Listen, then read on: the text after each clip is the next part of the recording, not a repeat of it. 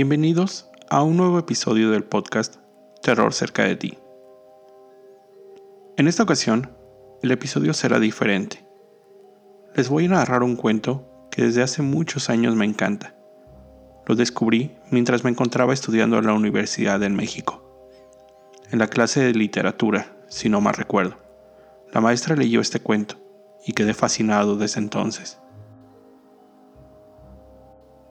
El cuento fue escrito por la autora francesa Jehan Jean Charles en 1962, pero yo lo conocí como parte de una antología de Edmundo Valadez titulada Con los tiernos infantes terribles de 1988. El cuento se llama Una niña perversa. Esta tarde empujé a Arturo a la fuente. Cayó en ella y se puso a hacer glu glu con la boca.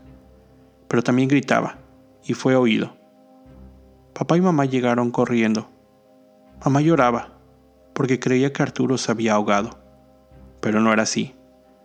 Ha venido el doctor. Arturo está ahora muy bien. Ha pedido pastel de mermelada, y mamá se lo ha dado. Sin embargo, eran las siete, casi la hora de acostarse, cuando pidió pastel y a pesar de eso, mamá se lo dio. Arturo estaba muy contento y orgulloso. Todo el mundo le hacía preguntas. Mamá le preguntó cómo había podido caerse, si se había resbalado, y Arturo había dicho que sí, que se tropezó. Es gentil que haya dicho eso, pero yo sigo detestándolo y volveré a hacerlo en la primera ocasión.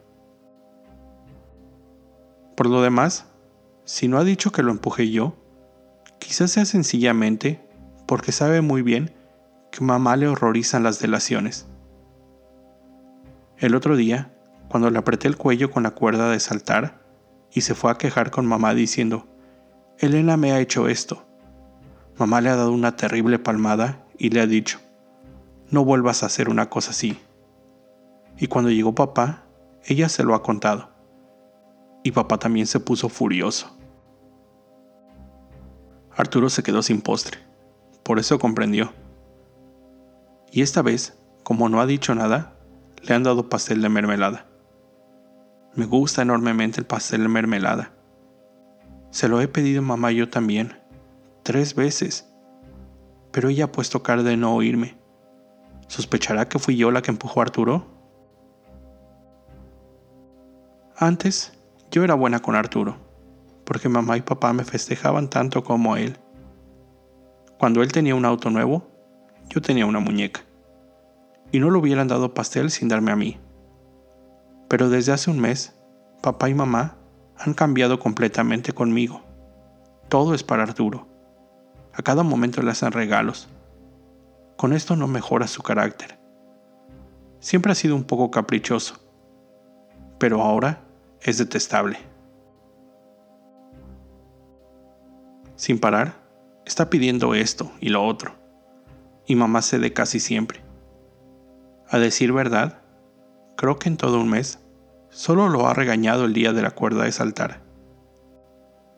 Y lo raro es que esa vez no era culpa suya. Me pregunto por qué papá y mamá, que me querían tanto, han dejado de repente de interesarse en mí. Parece que ya no soy su niñita. Cuando beso a mamá, ella no sonríe, papá tampoco. Cuando van a pasear, voy con ellos, pero continúan desinteresándose de mí. Puedo jugar junto a la fuente lo que yo quiera, les da igual. Solo Arturo es gentil conmigo, de cuando en cuando, pero a veces se niega a jugar conmigo. Le pregunté el otro día por qué mamá se había vuelto así conmigo. Yo no quería hablarle del asunto, pero no pude evitarlo. Me ha mirado desde arriba, con ese aire burlón que toma adrede para hacerme rabiar, y me ha dicho que era porque mamá no quería oír hablar de mí. Le dije que no era verdad. Él me dijo que sí, que había oído mamá decirle eso a papá, y que le había dicho, No quiero oír hablar nunca más de ella. Ese fue el día que le apreté el cuello con la cuerda. Después de eso, yo estaba tan furiosa, a pesar de la palmada que él había recibido, que fui a su recámara y le dije que lo mataría. Esta tarde me ha dicho que mamá, papá y él irán al mar y que yo no iría. Se rió y me hizo muecas. Entonces lo empujé a la fuente.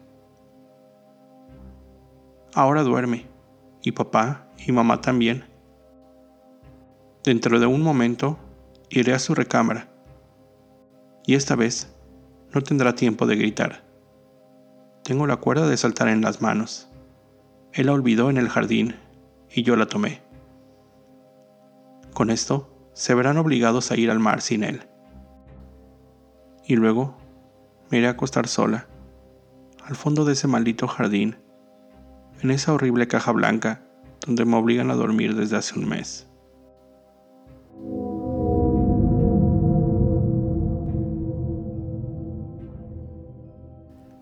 Antes de despedirme, quiero hablarles de una película que acabo de ver hace poco.